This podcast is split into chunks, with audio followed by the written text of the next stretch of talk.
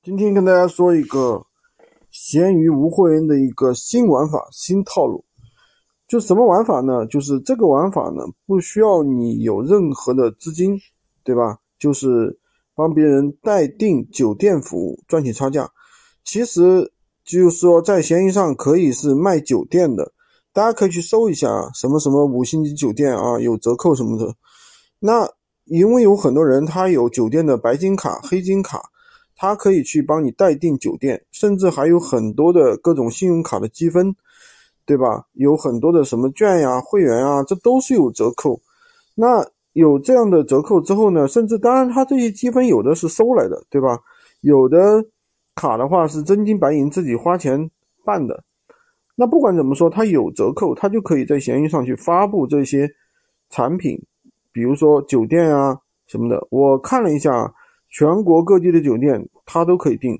比方说天津什么什么四季酒店呀，什么什么什么酒店啊，太多了，它都会有一定的折扣。而且它是，就说不但没有任何风险。当然，去卖这个东西吧，也有一定的注意事项，对吧？比如说，如你预定成功了，别人又取消，在闲鱼上申请退款，你怎么办？对吧？